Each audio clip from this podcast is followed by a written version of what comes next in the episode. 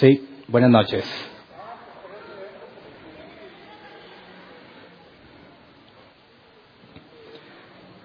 Me da gusto ver a unos que no había visto. Todavía está regresando gente del exilio.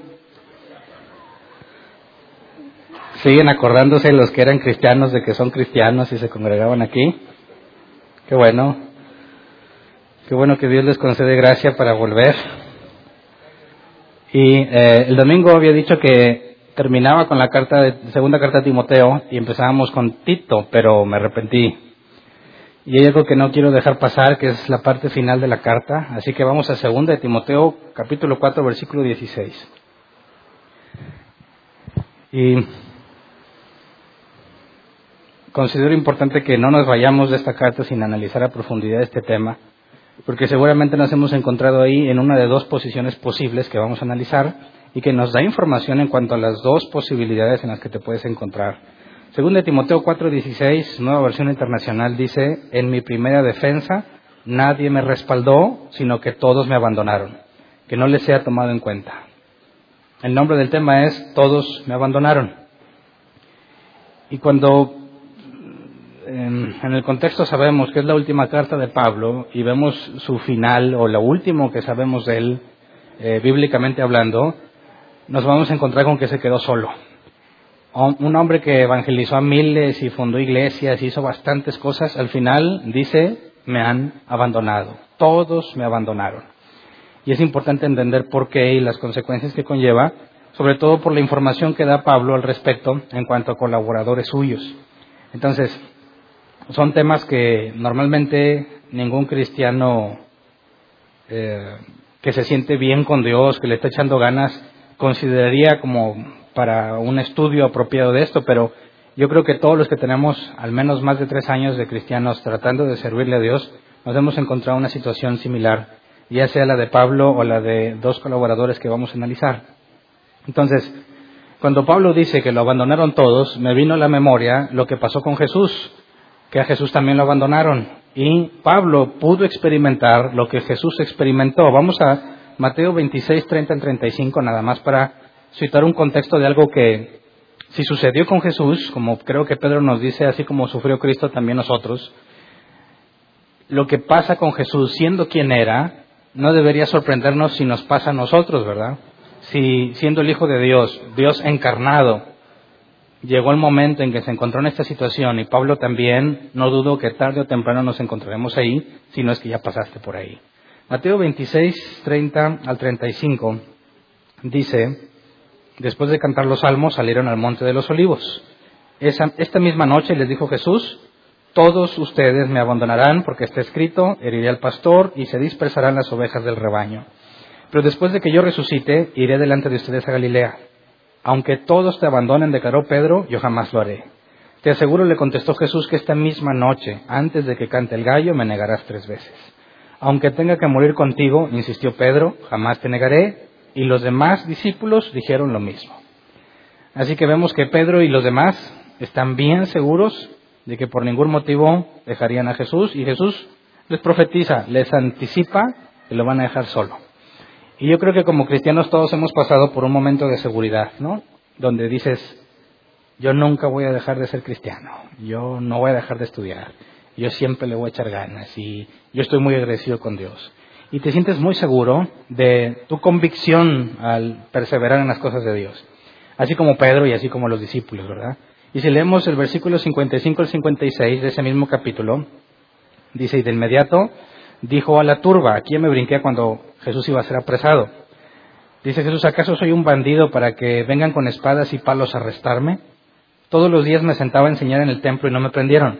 Pero todo esto ha sucedido para que se cumpla lo que escribieron los profetas. Entonces todos los discípulos lo abandonaron y huyeron.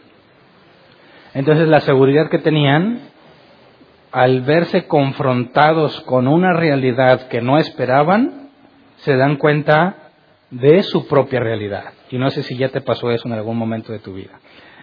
Hablando del cristianismo bíblico, ¿verdad? Decepciones puedes tener muchas y de muchos tipos, pero hablando de una convicción propia de que te ibas a esforzar y que le ibas a echar todas las ganas posibles a avanzar en el conocimiento de Dios, y llega el momento en que te encuentras en una situación en la que te das cuenta que no era cierto. que de repente ya no te importa, ya no te interesa, ya no es igual, ya no te dan ganas de orar, no te dan ganas de leer, no te dan ganas de estudiar. Simplemente hay algo que está pasando que cambió la condición que tú habías imaginado, de la cual te sentías seguro, y te das cuenta que, que de lo que tanta certeza tenías, simplemente ya no puedes tenerla, ya no puedes seguir más, ya no puedes continuar. Y, como en el caso de los discípulos, abandonan a Jesús. Este, esta situación que Jesús anticipadamente les hizo ver, vamos a ver cómo Pablo la vivió en cierto modo de forma muy similar y que también tenía información anticipada. Entonces, quisiera que viéramos primero el caso de Demas para tratar de entender la situación del abandono de Pablo. Ya hemos analizado a los discípulos cuando analizamos los evangelios, pero no teníamos una referencia de un comportamiento similar después de, en el caso de Pablo y, sus colaboradores. Vamos a 2 de Timoteo capítulo 4, versículo 9 y 10. Dice, haz todo lo posible por venir a verme cuanto antes, pues Demas, por amor a este mundo, me ha abandonado y se ha ido a Tesalónica. Crescente se ha ido a Galacia y Tito a Dalmacia.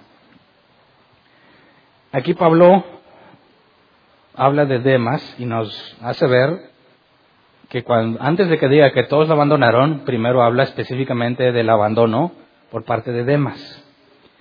¿Quién era Demas? Pablo nos habla en Colosenses capítulo 4 versículo 14 nos dice, lo saludan Lucas, el querido médico, y demás. Demás, al igual que Lucas, trabajó con Pablo. Y luego vamos a 2 de Timoteo 4.8. Dice, por lo demás me espera eh, la corona de... Ah, no, espérame, me brinqué un pasaje. Primero, antes de eh, Colosenses, vamos a Filemón 23, 1, 23 y 24. Digo, pues es un solo capítulo. Filemón, único capítulo, versículo 23 y 24. Te mandan saludos Epafras, mi compañero de cárcel en Cristo Jesús, y también Marcos, Aristarco, Demas y Lucas, mis compañeros de trabajo. Entonces, podemos ver que Pablo al mencionar a Demas junto con los demás como compañeros de trabajo, implica que no era una persona, que Demas no era una persona que nadie conociera o una persona que se relacionara poco con Pablo y los creyentes, sino al contrario, ya que es mencionado, es conocido por todos los destinatarios de la carta y sabemos que las cartas no estaban destinadas para quedarse en un solo lugar, sino que se tenían que leer en las iglesias. Así que Demas tenía que ser un personaje conocido por muchos un colaborador reconocido por el mismo Pablo. Y este Demas es el mismo del que Pablo habla cuando dice, me ha abandonado, ¿verdad? Y dijo que por amor al mundo. Entonces, cuando dice que por amor a este mundo, la palabra amor es el griego agapao, o agapao, que se traduce como amar por convicción, no implica sentimientos. Es decir, llegó el momento en el que después de trabajar Demas con Pablo, llegó un punto en el que amó al mundo y se apartó de Pablo. Y dice que se fue a Tesalónica. Sabemos que en Tesalónica había una iglesia. Si por amor al mundo se fue, no creo que se haya ido a la iglesia de Tesalónica, ¿verdad? Se fue a Tesalónica y quién sabe qué hizo, pero seguramente no fue a la iglesia porque por amor al mundo dejó a Pablo. Entonces, eh, quisiera que entendiéramos que Demas no se está sintiendo triste, no se está sintiendo desanimado. Quizás se sentía así, pero yo me refiero a que en cuanto a su decisión, la palabra agapao tiene que ver con una convicción, algo que aparte de, aparte de tus sentimientos y de tus emociones, es algo que tú decides hacer.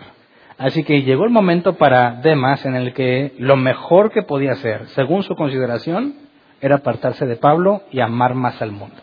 Y esto es bien importante que lo entendamos. Cuando se nos dice que los cristianos caen en pecado, a veces tenemos la idea de que vas caminando y de repente te caes en el pecado, pero no es correcto, ¿verdad? Tú no puedes simplemente caer en pecado, porque si de repente caes en pecado eres inocente. Si había un pozo y te caíste, dices, bueno, pues ¿quién pone semejante pozo ahí? Según la Escritura, según Santiago, cada uno es arrastrado de su propia concupiscencia. Y la palabra concupiscencia en griego es un deseo fuerte e intenso. Entonces, ninguno de nosotros peca por cómo se sentía. Ninguno. Ninguno abandona, en este caso a Pablo o a Jesús, por cómo te sientes. Claro que nuestros sentimientos influyen, pero no son tus sentimientos los que determinan lo que haces, sino a fin de cuentas lo que decides hacer con esos sentimientos. Y es muy importante que lo entendamos. Días en los que vas a amanecer de malas va a haber muchos, ¿verdad? Días en los que no tienes, en los que tienes cero motivación para ponerte a avanzar en las cosas de Dios, va a haber muchos. Pero no son esos sentimientos los que evitan que avances, sino lo que tú haces con esos sentimientos. ¿Me explico? Por amor al mundo, quisiera que no viéramos tan, tan mal además, porque debemos considerar que en el contexto histórico estaba la persecución de Nerón y el imperio de los cristianos. Y hemos visto que los quemaban como antorchas en el palacio de Nerón, los colgaban, los decapitaban, los torturaban, los echaban al Coliseo. Entonces, ser cristiano en ese tiempo era arriesgar tu vida literalmente, tanto para predicar el Evangelio como para reunirte en la iglesia. En el momento en que alguien te detectaba como cristiano, estabas en peligro. Pablo está encarcelado. Pablo sabe, ya lo hemos visto en, en toda la carta del segundo Timoteo, que Pablo sabe que se va a morir, sabe que no tiene esperanza, sabe que no va a salir de ahí, no sabe cuánto tiempo va a tomar, pero sabe que de ahí no va a ser librado. Entonces, quien se queda con Pablo, tratando de defenderlo o ayudándolo, siendo que Pablo está acusado de ser un cristiano y de predicar el Evangelio, cualquiera que se quede con Pablo también pone su vida en riesgo. Así que Demas tiene que tomar una decisión. Demas fue compañero de, bueno, no compañero, Demas estuvo con Pablo en su primer encarcelamiento en Roma. Y vemos por las cartas a las iglesias que también trabajaba con él. Anduvo evangelizando y anduvo ministrando en iglesias. Pero cuando la situación cambia y se pone peligroso, y ahora servirle a Dios implica arriesgar tu vida, Demas toma una decisión. ¿Sigue arriesgando su vida con Pablo? ¿O se olvida de Pablo, se olvida del cristianismo y se dedica a vivir su vida, que a fin de cuentas eso es el mundo? Cuando la Biblia habla de amar al mundo, no necesariamente implica un pecado vergonzoso. Las simples tareas cotidianas de nuestra vida son tareas del mundo. Y cuando el mundo resulta más importante o relevante para nosotros, estamos haciendo exactamente lo mismo que demás. Estamos amando al mundo y dejamos las cosas de Dios por amar al mundo. ¿Qué es amar al mundo? Pues mira, tener un trabajo estable, salir adelante, crecer de puesto en tu empresa, poder pagar las deudas, no sé, tener tiempos para descansar, para relajarte, para planear, relacionarte con más personas, todo eso tiene que ver con el mundo. Y si te fijas, no es algo en esencia maligno o pecaminoso. El problema es cuando el mundo recibe más amor de ti que Dios. ¿Me explico? Todos tenemos que tomar la decisión en cuanto a lo que vamos a hacer con nuestros sentimientos. Si no tienes ganas de estudiar, vas a decidir no estudiar o vas a decidir ignorar la falta de ganas que tienes y te obligues a estudiar. ¿Se acuerdan que Pablo hablaba de disciplinarse a sí mismo y de golpear su cuerpo? Esto implica que cuando no tenemos ganas de hacer algo, tú vas a decidir a quién le muestras más amor. ¿Al mundo? Que tú ahí vas de medio, ¿verdad? O a Dios. Y lo que Demas decide, que para nada es una decisión como la de nosotros, ¿verdad? Demas está en una situación mucho más complicada que nosotros. Pero Demas decide salvaguardar su vida. Se aparta de Pablo, lo abandona para poder vivir. En esencia es algo malo que quieras vivir. Seguramente tiene familia, no sé si está casado, pero tiene que tener padres, hermanos. En lugar de estar batallando ahí con Pablo ante una situación tan complicada, tan riesgosa, Demas decide llevarla en paz, no meterse en problemas y llevar una vida tranquila y mejor se va. Yo quiero que pienses, y no, sé si sea el caso o alguna vez pasaste por ahí, pero eso es lo que muchísimos cristianos hacen continuamente. Estaban seguros de que le querían servir a Dios, quizás se involucraron en una especie de servicio a Dios, pero llega el momento en que cuando tienen que demostrarle amor a Dios, deciden mostrárselo al mundo. ¿Cuántas veces he escuchado que tengo mucho trabajo? tengo muchos problemas, tengo muchas ocupaciones, no tengo tiempo, no me queda tiempo, quiero descansar. Son de las cosas más comunes. Y a veces me pongo a pensar, bueno, pues piensan que el que está sirviendo no trabaja, no tiene ocupaciones, no tiene problemas, no quiere descansar, tiene exactamente las mismas necesidades que todos los demás, pero toma la decisión de, según la palabra griega agapeo, darle concienzudamente, conscientemente, decididamente, mostrarle más amor a Dios que al mundo. Así que implica un sacrificio. Hay sacrificios que quizás muchas veces estamos dispuestos a hacer. Para una persona puede decir, bueno, ya empezó el año nuevo y eh, le, agregué muchos dulces a la piñata, entiéndase uno mismo, me voy a poner a dieta. Y deja de comer y adelgaza. Y hay personas para quienes es imposible dejar de comer. ¿no? ¿Cómo? Me desmayo, siento que me voy. No. Simplemente no pueden dejar de comer. Bueno. Quizás, oye, vamos a ayunar. No, para uno sería abominación. ¿Cómo ayunar? No aguanto. Para otros decían, pues le entramos, ¿cuántos? ¿Tres, cuatro, cinco días? No importa. Para otros puede ser, tienes que orar, ya que no tienes tiempo, levántate una hora antes y ponte a orar. Levantarte una hora antes, ni de chiste, no se puede. Muy apenas me levanto a la hora que es. ¿Tú quieres que me levante una hora antes a orar? Estás loco. Y a quien puede decir, claro que sí, es más, ¿dónde nos vemos? En la iglesia. Te veo una hora antes. Para ellos no es problema, pero para otros sí. A fin de cuentas, todos tenemos un área en la que nos cuesta demasiado doblegarla o negarla por hacer algo que corresponde a las cosas de Dios.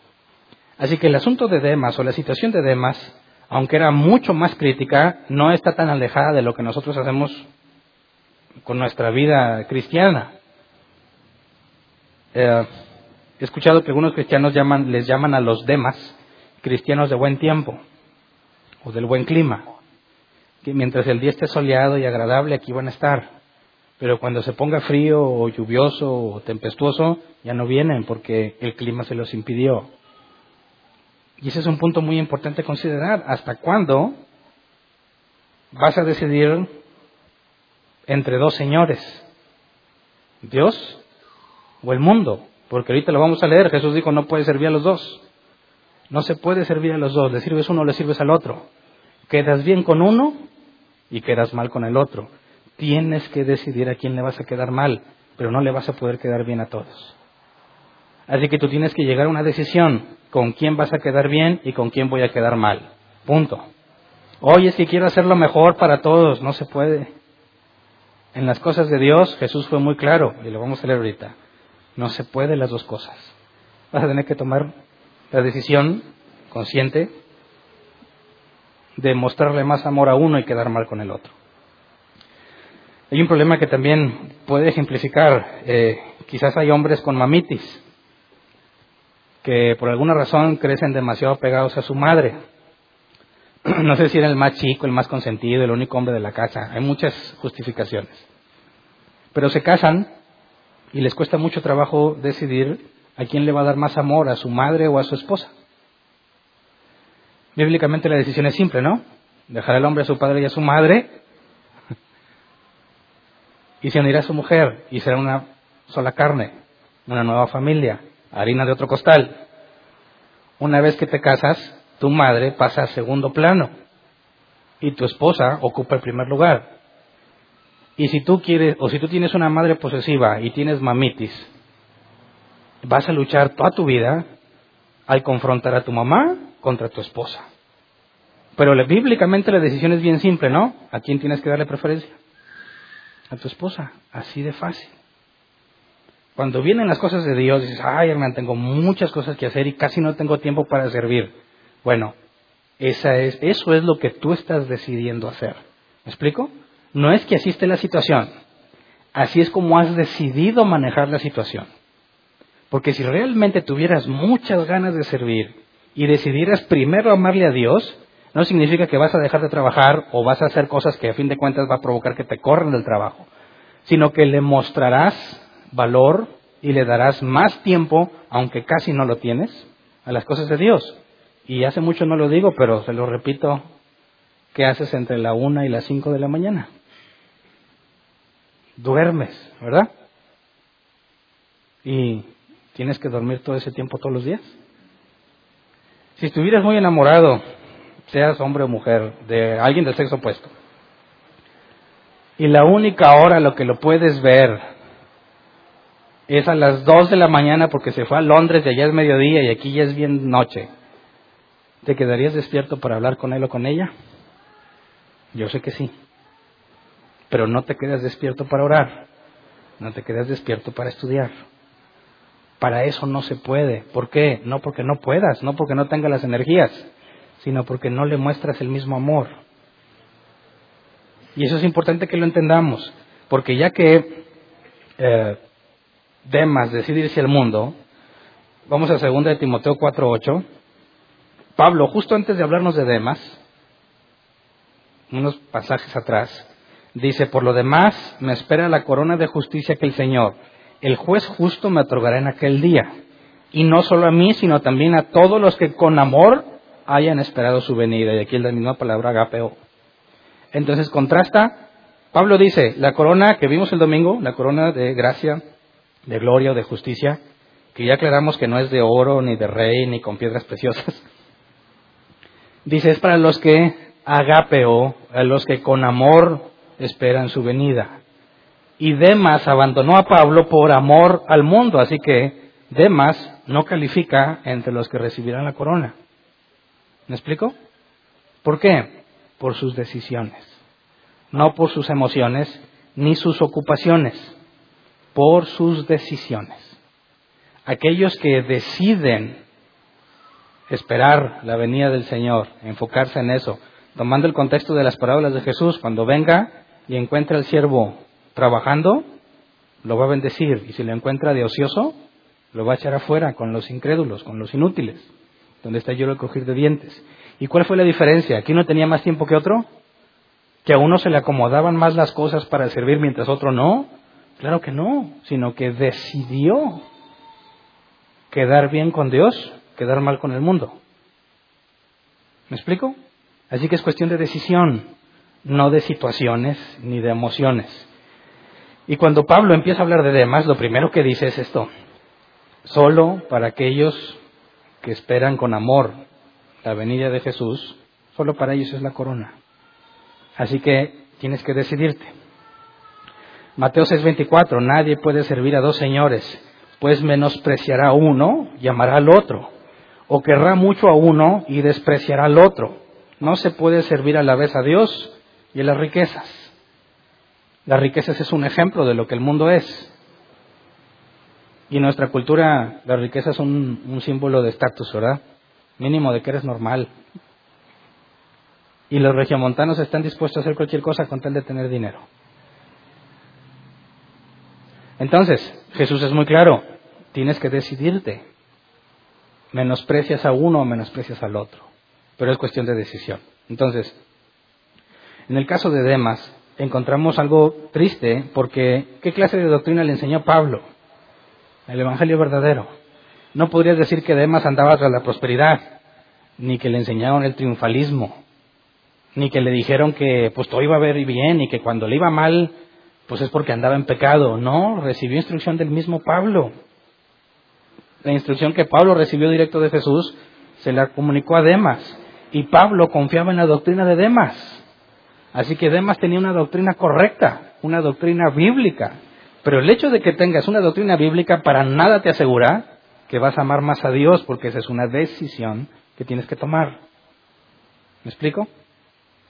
Quien descanse en el hecho de que no, pero yo sí entiendo la Biblia, yo no estoy tan perdido como otros cristianos, si se les puede llamar cristianos, y ilusamente confías en que tú tienes un entendimiento correcto, pero cuando llega una situación que te pone en conflicto tus preferencias, tus sueños, tus metas, te vas a dar cuenta realmente qué tan valioso es para ti.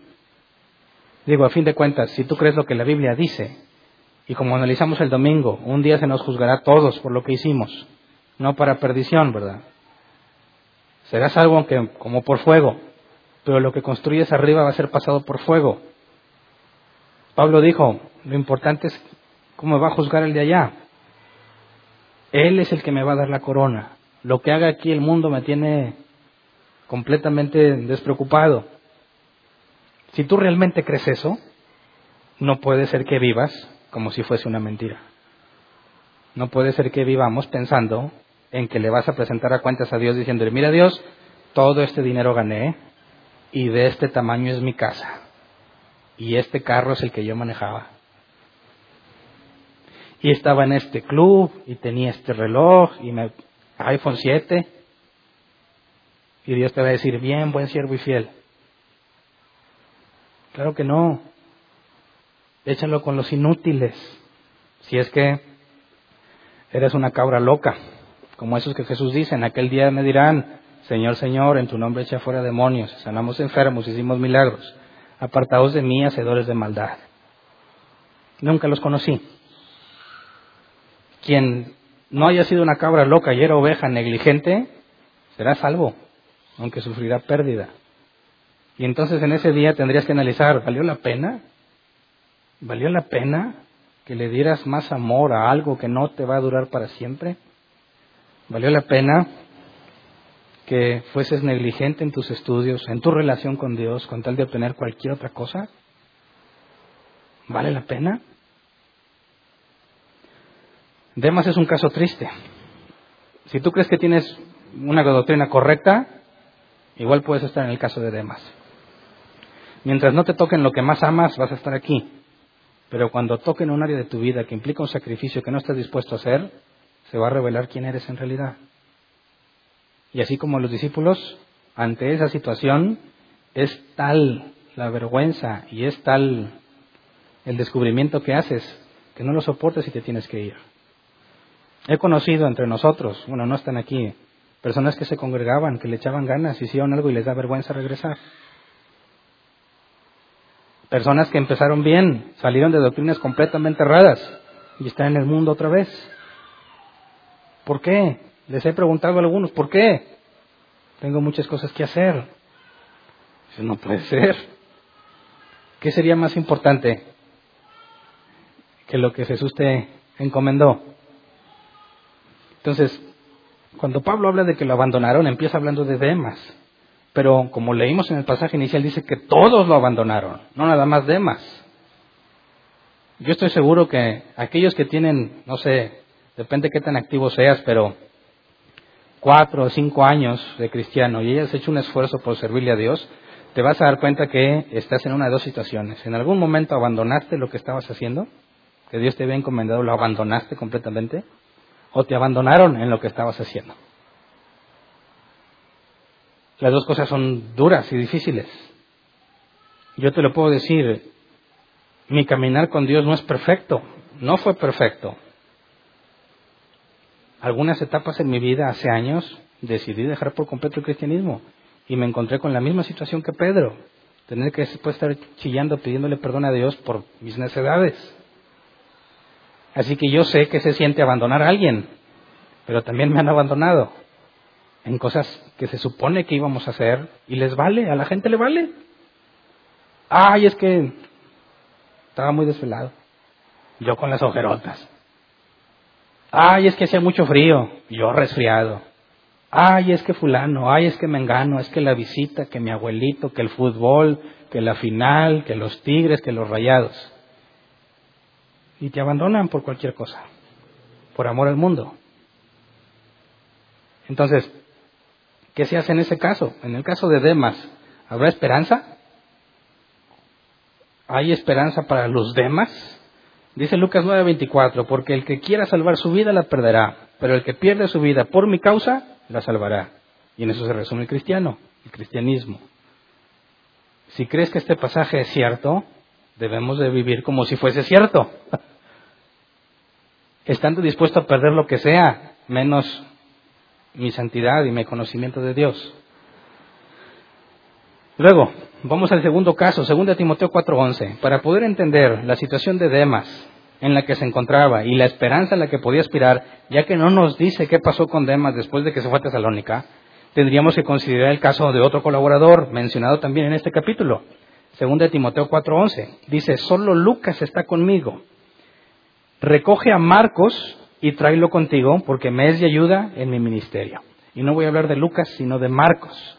No hay ningún registro de que Lucas le haya fallado en algún momento a Pablo. De hecho, ahí dice, solo él quedó conmigo. Pero luego más adelante dice, todos me abandonaron. Así que también Lucas, en un punto, abandonó a Pablo. Pero después de hablar de Demas, me llama la atención que habla de Marcos. Y quisiera que entendiéramos la situación de Marcos. Vamos a Hechos 13, 5. Porque creo que Marcos es muy similar a Demas.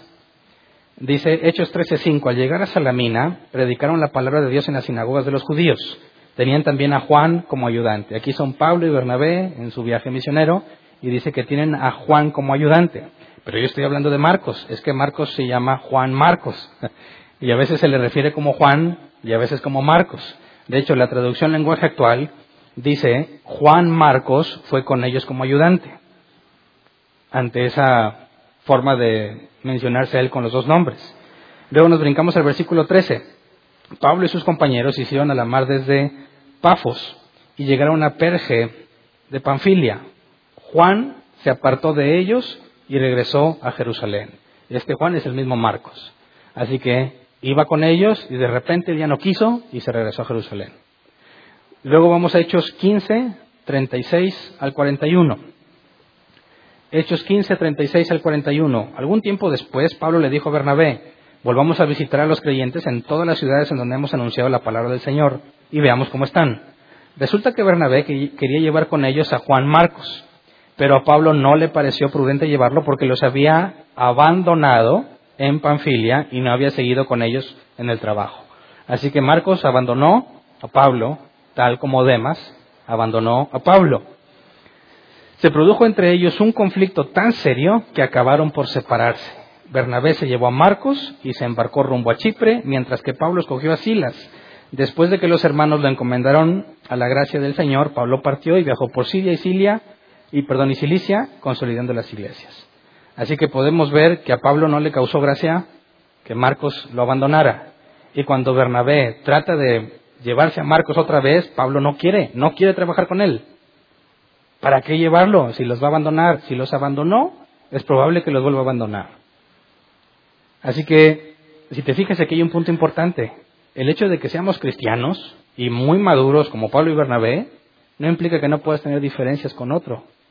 Y que las diferencias sean tan grandes que lo mejor sea separarse. ¿Me explico? Entonces, oye, los cristianos no deben discutir. ¿Qué me dices de esto? ¿Me explico? Entonces, fíjate, tan molesto estaba Pablo con Marcos por haberlo abandonado, que decide cortar ahí con Bernabé y decirle cada quien por su lado, porque ni de chiste voy a llevar a Marcos con nosotros. Así que el problema era serio. Y el abandono de Marcos no pudo haber sido cualquier cosa, ¿verdad? Luego vamos a Colosenses capítulo 4 versículo 10. Dice Aristarco, mi compañero de cárcel, les manda saludos, como también Marcos, el primo de Bernabé. En cuanto a Marcos, ustedes ya han recibido instrucciones, si van a visitarlos, recíbanlo bien. Así que esto nos habla de que en algún punto se reconciliaron tanto Bernabé con Pablo como Pablo y Marcos, ¿verdad? Esto implica que hubo un arrepentimiento en Marcos y una disposición de Pablo por perdonar a Marcos al grado que lo, lo reconoce como un compañero y lo manda confiando en su doctrina y confiando en su comportamiento y le pide que lo reciban bien.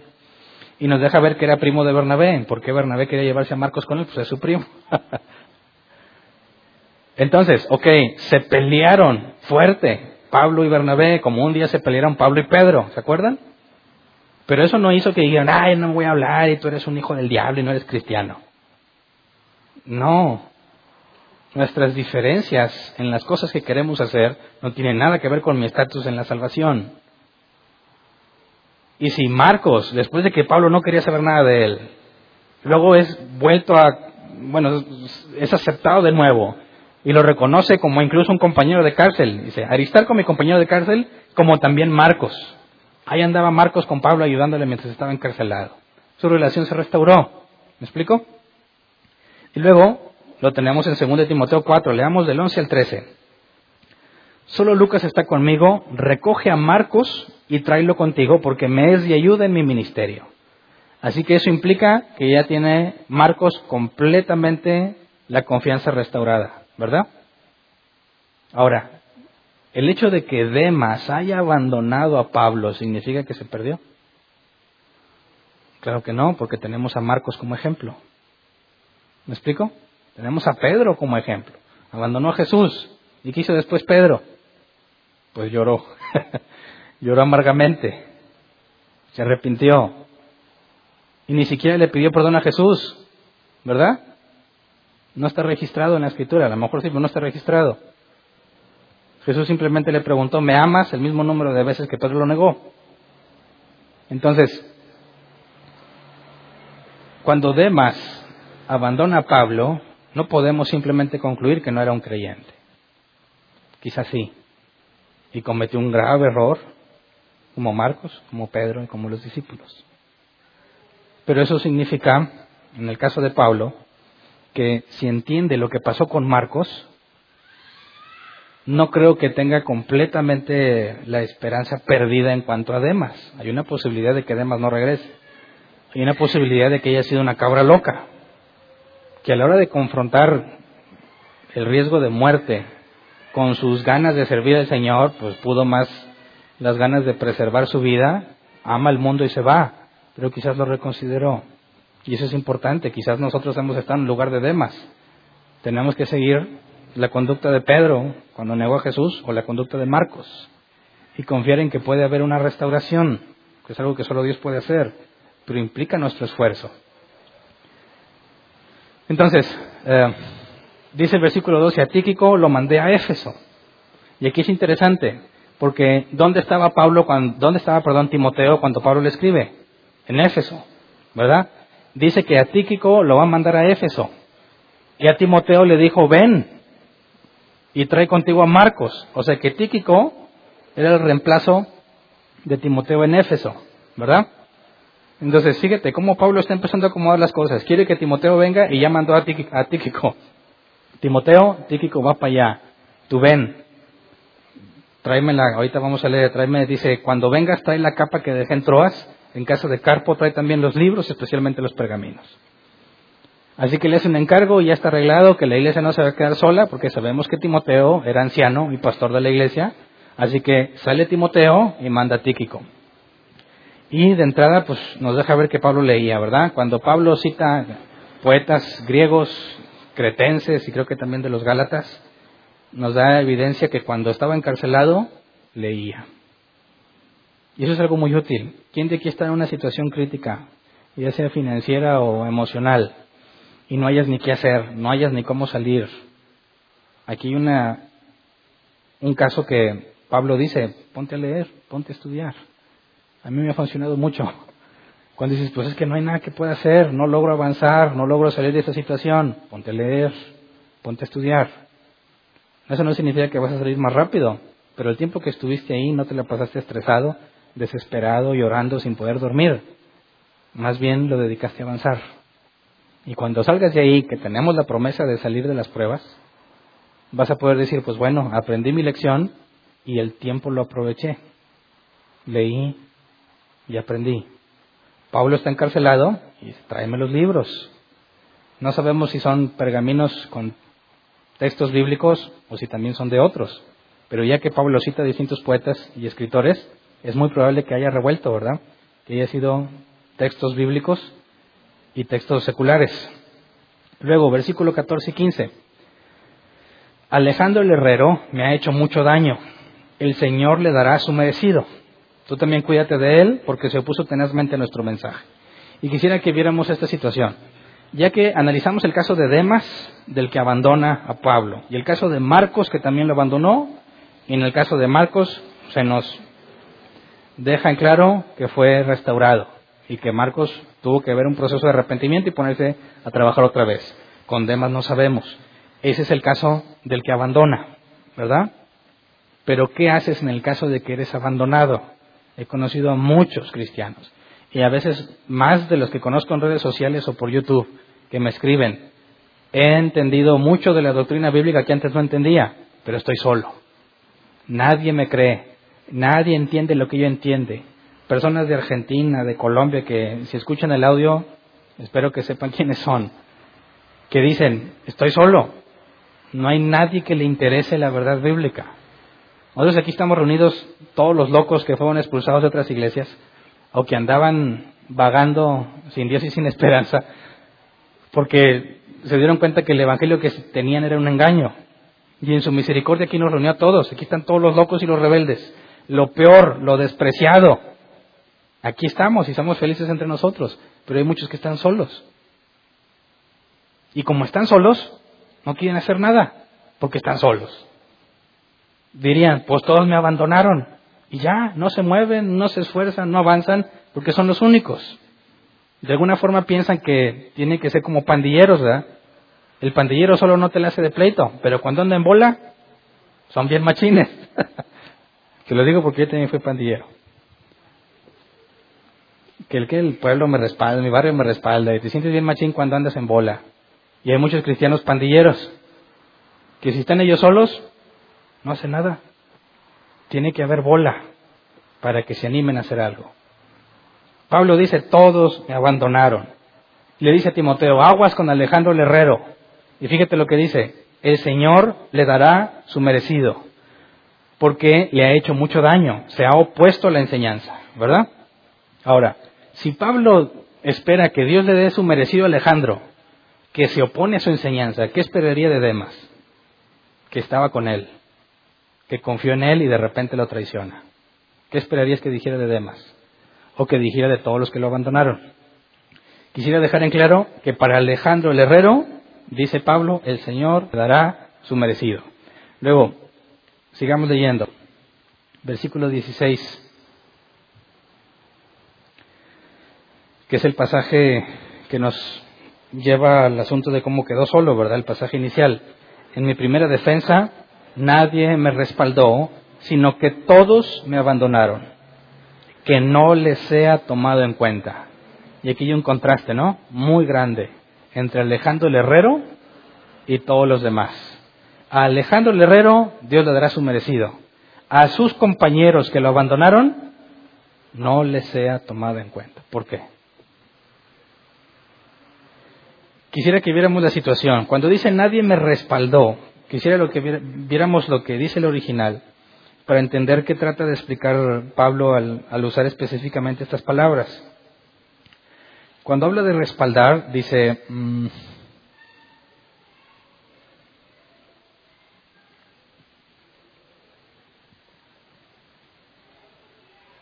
la palabra griega tiene que ver con estar al lado de, aparecer en, aparecer en escena, en escena, perdón, o estar ahí. estar al lado de, aparecer en escena o estar allí. Cuando dice nadie me respaldó, ¿se acuerdan que bueno, en el libro de los Hechos analizamos cómo Pablo había sido juzgado? Y le llevaban primero a una, eh, a una sesión con un juez, se examinaba su caso y se determinaba si tenía que avanzar con alguien más arriba en la cadena de mando o si ahí se resolvía. Y vimos cómo en su primer encarcelamiento lo tuvieron por distintas fases y etapas y duró mucho el tiempo que estuvo encarcelado. Pablo dice que en su primer defensa, para defenderse con sus acusaciones, ni Lucas estuvo ahí. Ninguno. No estuvieron con él. Era un momento importante porque, considerando el, el imperio de Nerón, ser cristiano ya era prácticamente condena a muerte. Te dan la oportunidad de defenderte. Imagínate que vas a presentar defensa, estás predicando el Evangelio y te acusan de rebel sublevarte contra el César, ya que el César se proclama como una especie de Dios. Y si tú predicas que Jesús es Dios o que hay otro Dios aparte de César, estás en contra del imperio. ¿Cómo te defiendes? Y sus compañeros decidieron que no era eh, necesario estar ahí. Cuando dice todos me abandonaron, la palabra abandonar también tiene un contexto interesante. Eh, dice dejar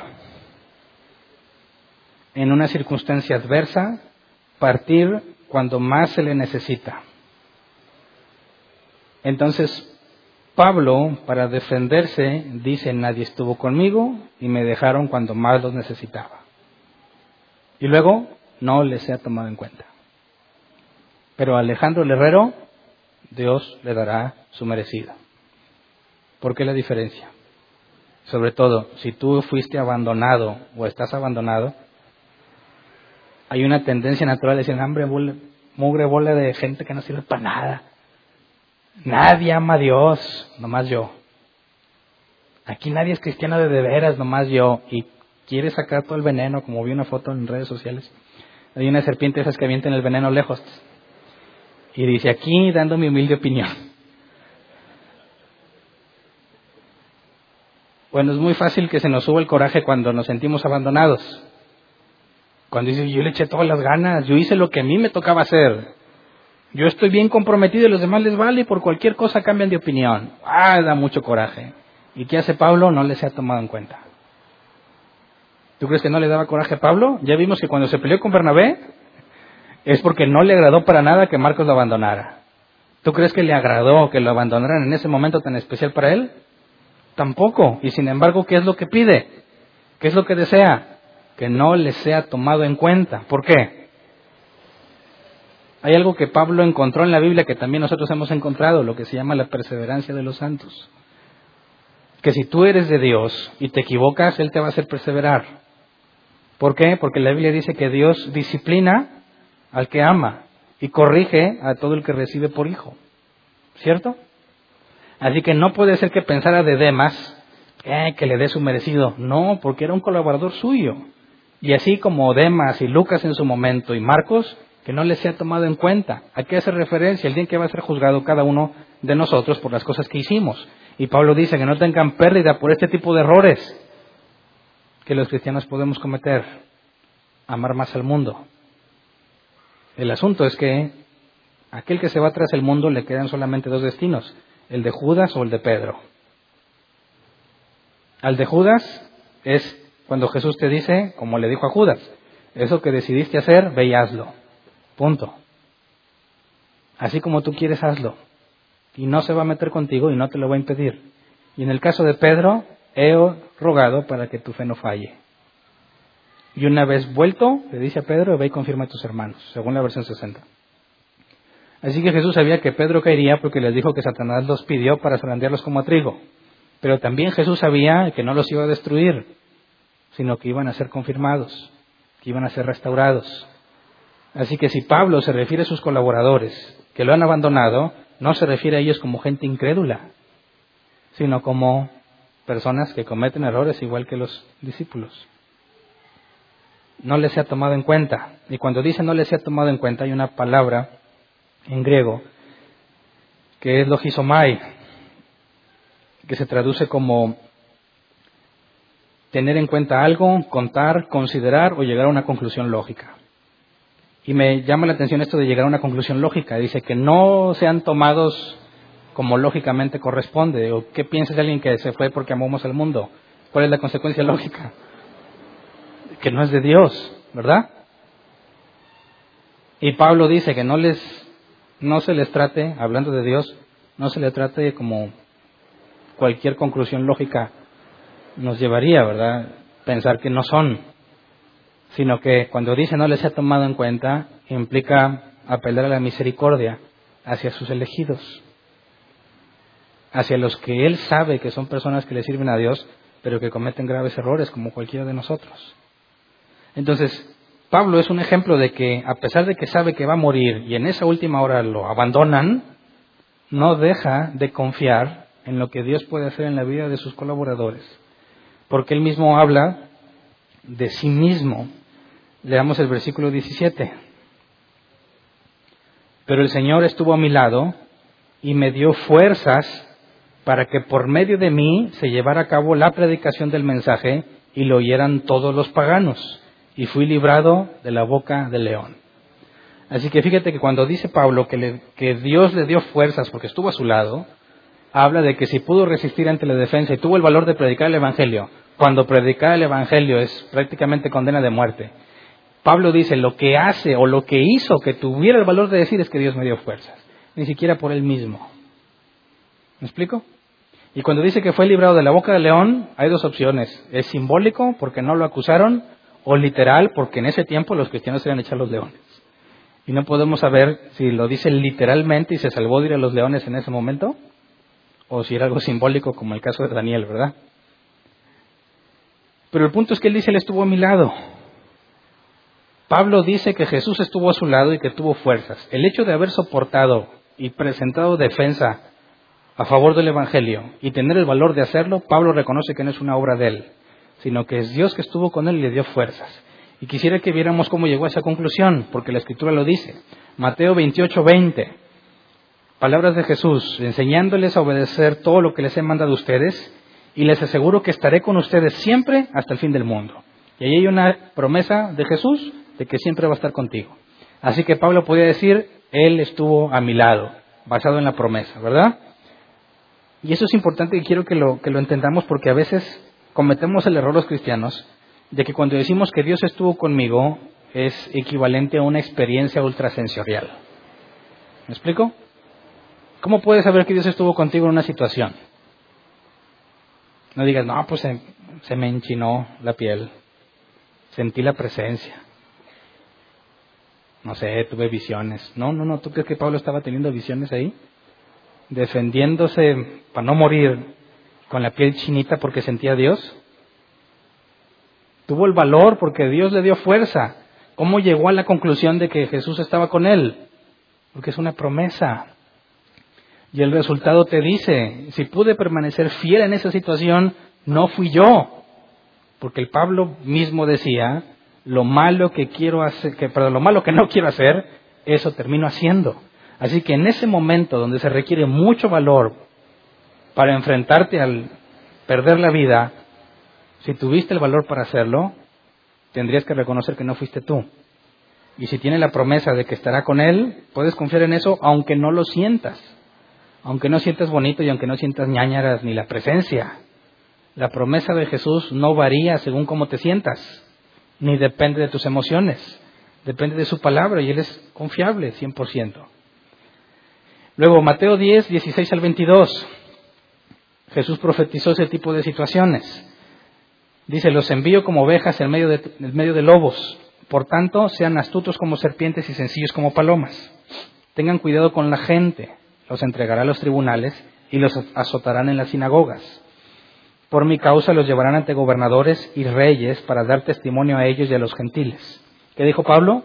Que le dio fuerza para hablar y predicar el mensaje entre todos los paganos que estaban ahí, tal como Jesús profetizó que sucedería. Versículo 19, pero cuando los arresten, no se preocupen por lo que van a decir o cómo van a decirlo. En ese momento se les dará lo que han de decir. Porque no serán ustedes los que hablen, sino que el Espíritu de su Padre hablará por medio de ustedes. Así que Pablo está concluyendo bíblicamente cuando dice que le dio fuerzas para predicar el Evangelio. Porque Jesús dijo que cuando hablaras en ese momento, no serías tú, sino el Espíritu Santo a través de ti.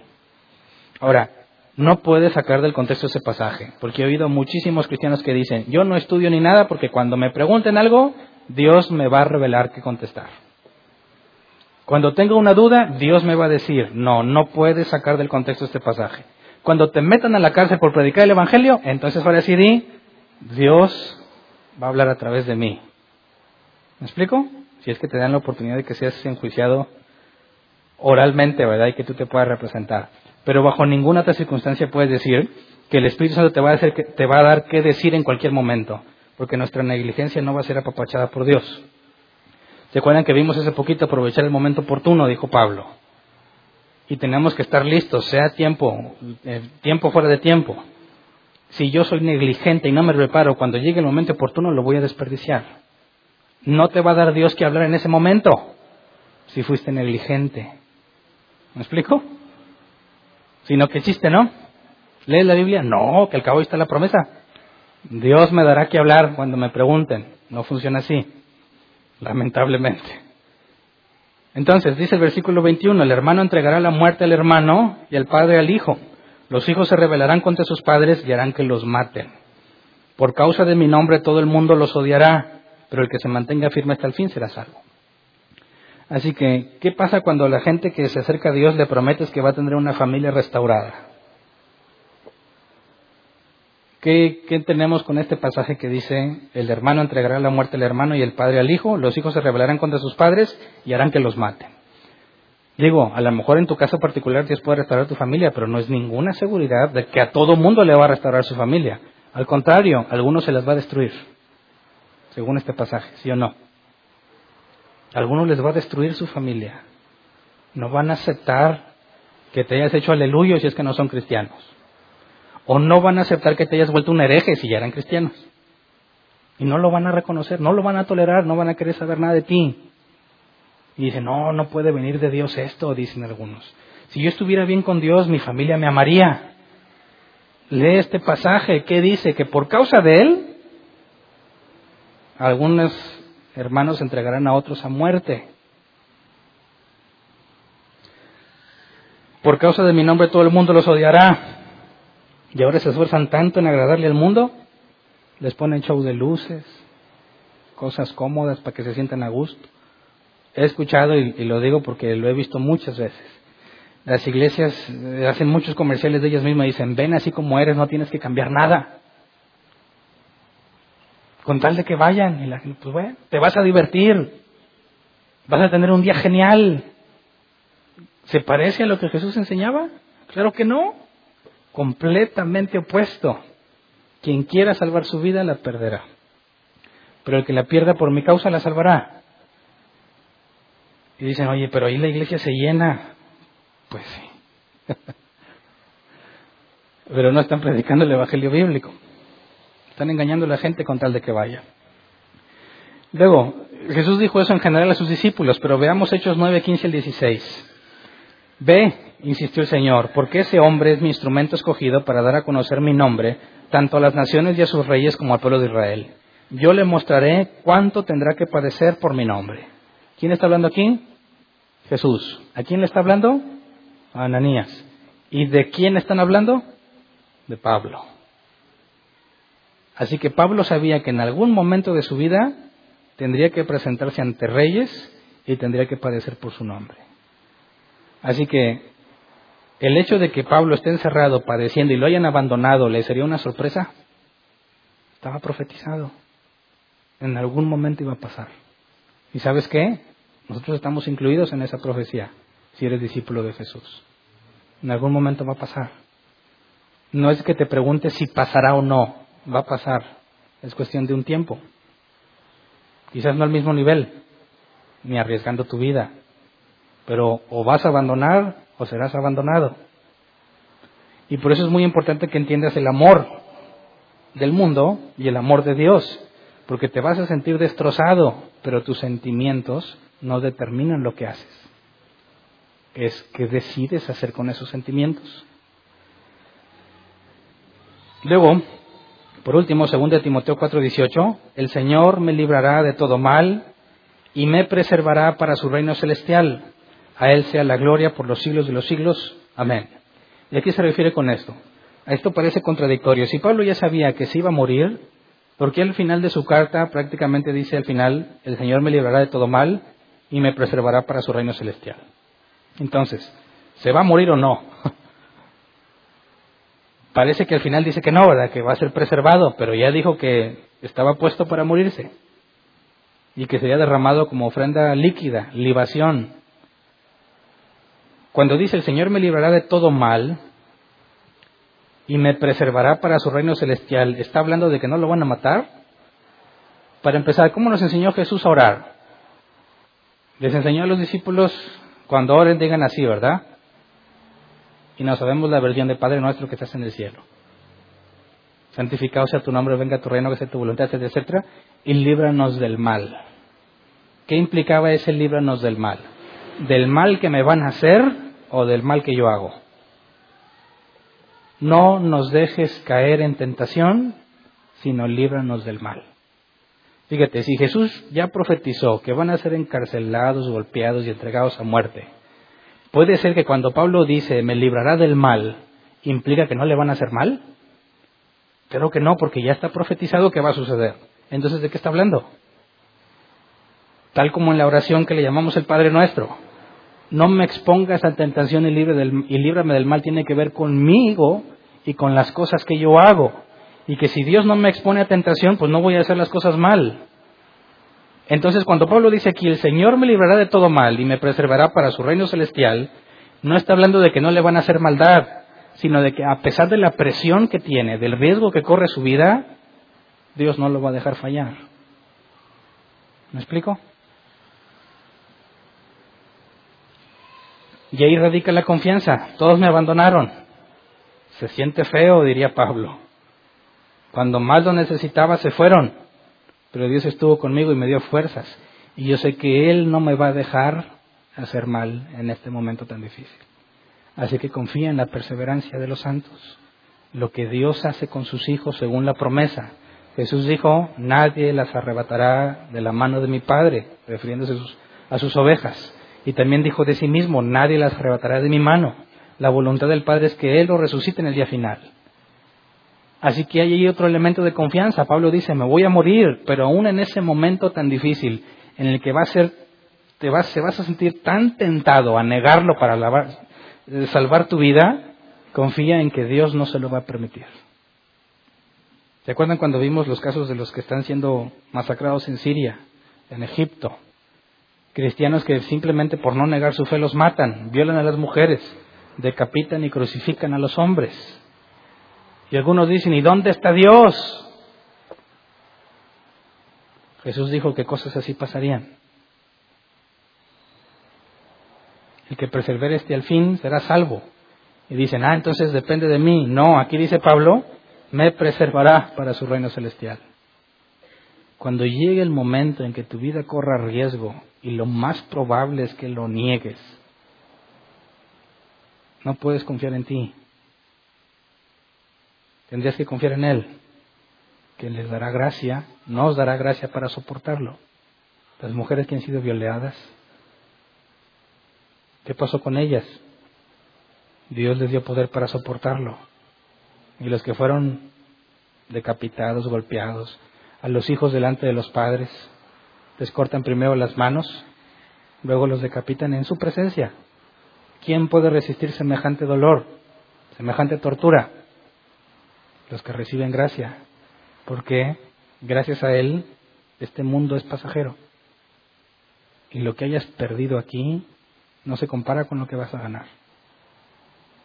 Y si ellos están dando sus vidas con tal de no negar, ¿qué clase de personas somos nosotros que por sueño, trabajo, preocupaciones, frío, calor, no haces lo que te corresponde? Nos diga, Señor, pon en mí el querer como el hacer y quieres que te den ganas de repente. Tienes que decidirte. Aquí nada más más es una decisión, no una emoción. Hay mucho trabajo en este 2017 y lo ha habido. Y yo quisiera ver que los demás reaccionen como Marcos y como Pedro y que los que se han sentido abandonados digan como Pablo, no les ha tomado en cuenta. Como quiera Dios está conmigo y me va a dar fuerzas para seguir. Hay muchas cosas que hacer y hay mucha necesidad. Y ninguno de nosotros se puede dar el lujo de amar más al mundo. ¿Estamos de acuerdo? Vamos a ponernos de pie. Vamos a orar.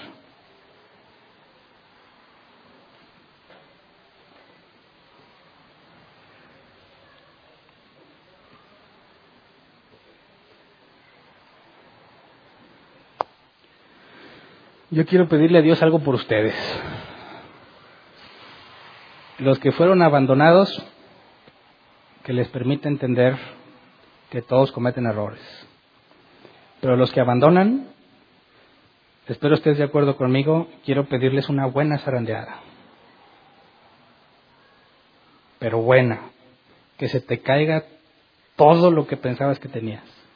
Que se destruya todo lo que amabas de este mundo para que no te quede nada más que seguir a Dios. Tus planes, tus proyectos, tu trabajo, hobbies, amigos, novia, lo que sea, que esté en un lugar superior un lugar por arriba de lo que Dios merece, que lo destruya completamente.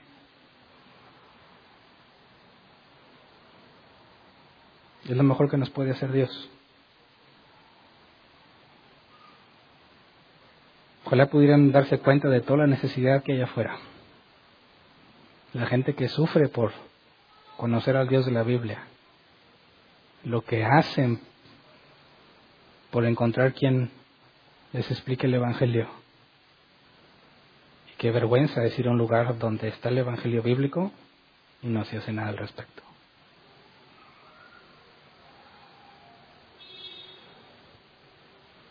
No podemos seguir igual.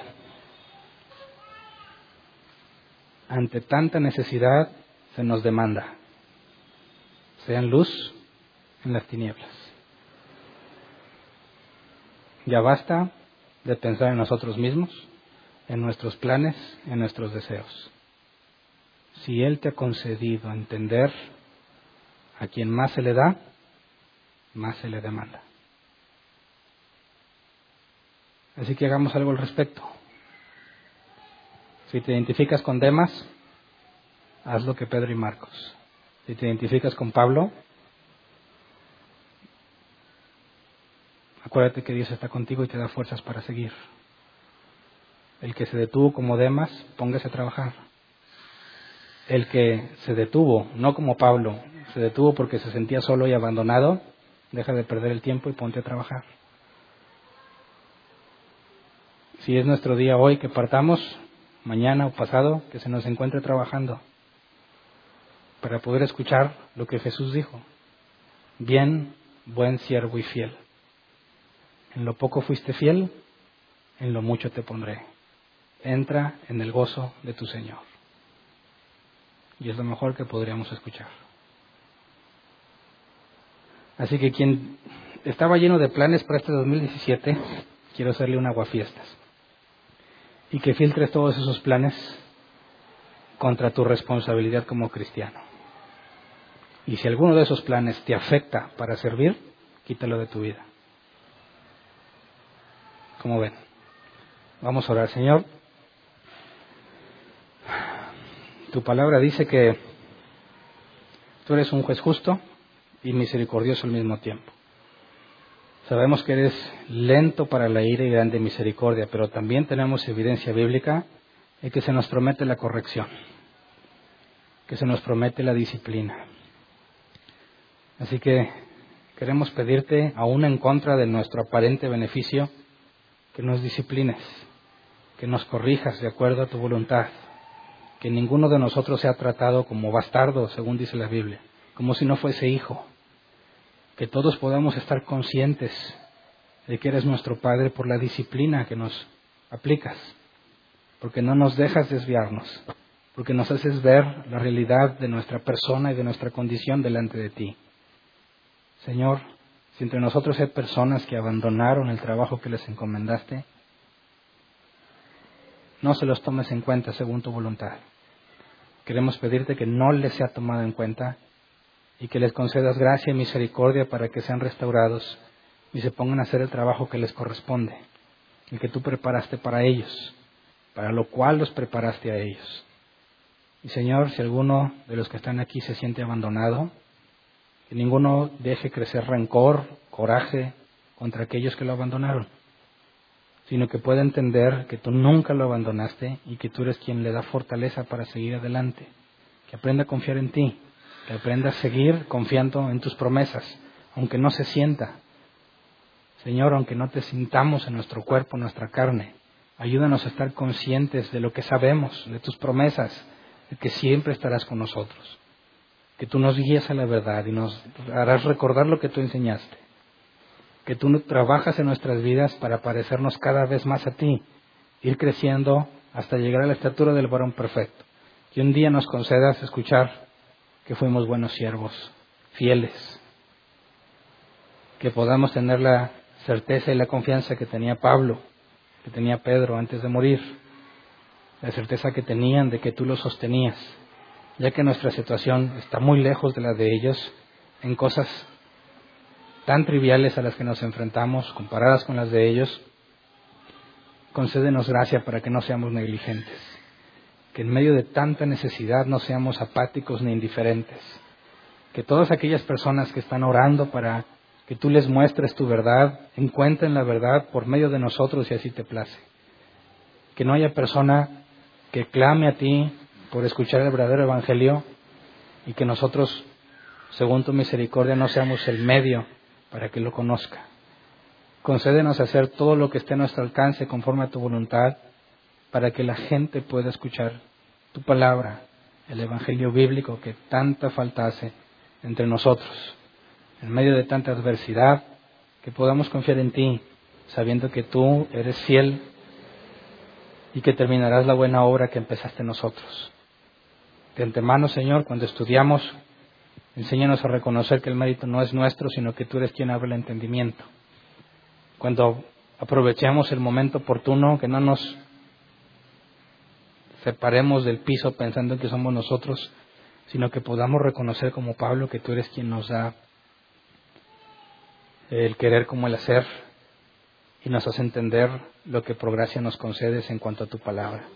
Así que Señor, que tu misericordia sea sobre nosotros y podamos ponernos a levantar, como dice tu palabra, enderezar el camino y levantar lo que está cojo para poder avanzar y ser agradables ante ti, Señor. Que a fin de cuentas, lo que nos has concedido, tu Evangelio, la salvación, sean como la perla de gran precio que cuando el mercader la encuentra, vende todo lo que tiene con tal de poseerla. Señor, que seamos congruentes en nuestras acciones, de acuerdo a lo que nos has permitido entender, para que la gloria sea siempre tuya, Señor. Gracias. Amén. ¿Pueden sentarse? Sección de preguntas. ¿Alguien tiene una pregunta? Si tienes una pregunta, por favor, levanta tu mano y nuestros bellos edecanes te llevan el micrófono.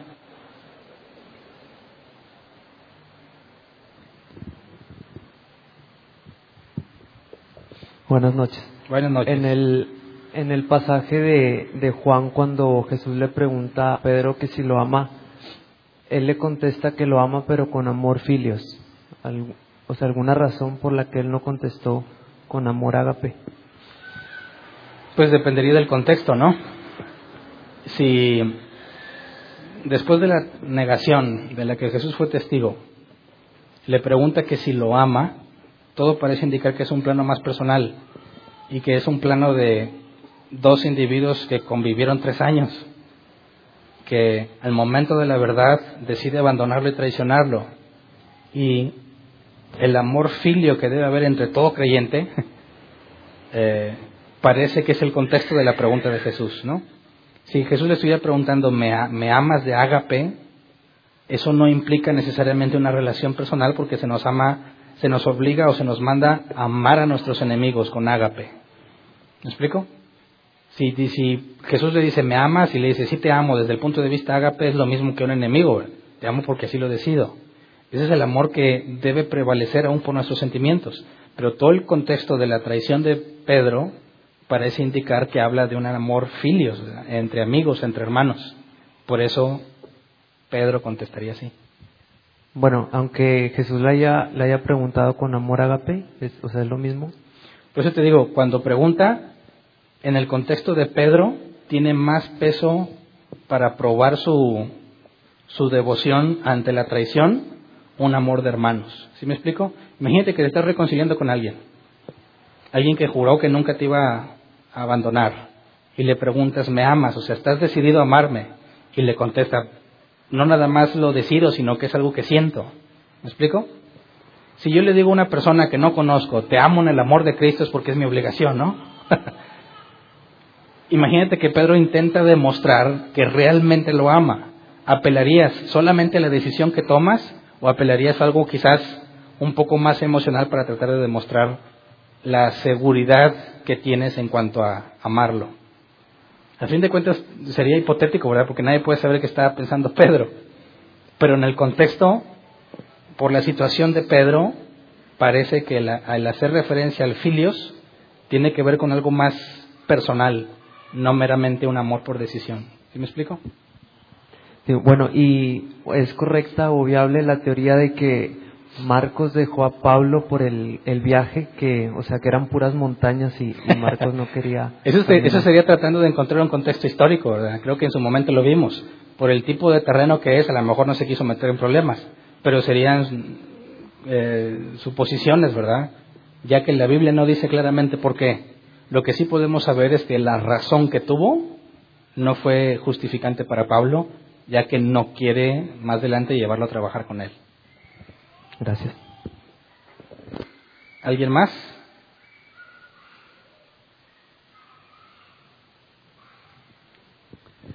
Quizás hay un ejemplo de amor. Imagínate que te casas, Alan, y, y te pregunta tu esposa, ¿me amas? ¿Qué le dirías? ¿Te ágape? a ver cómo te va. a ver, Oye, Hernán, en el versículo de Mateo 10, 21, donde dice que el Padre entregará, o sea, que se entregará a todos para muerte.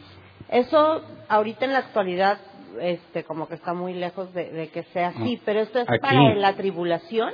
Bueno, sí, sé que, digo, en otro, en otros lados sí pasa esto, pero, pero así tal cual, esto, este pasaje también es como para la tribulación. el contexto no habla de la tribulación. El contexto está de la primera vez que los está mandando. Ujú, Él dice aguas y les empieza a hablar de cosas futuras. ujú. El eh, tratar de aplicarlo a la tribulación, el contexto no lo, no lo permitiría porque está muy lejos de Mateo 24. Ok, ok. ¿Alguien más? ¿No? ¿A la una? ¿A las dos? A las tres.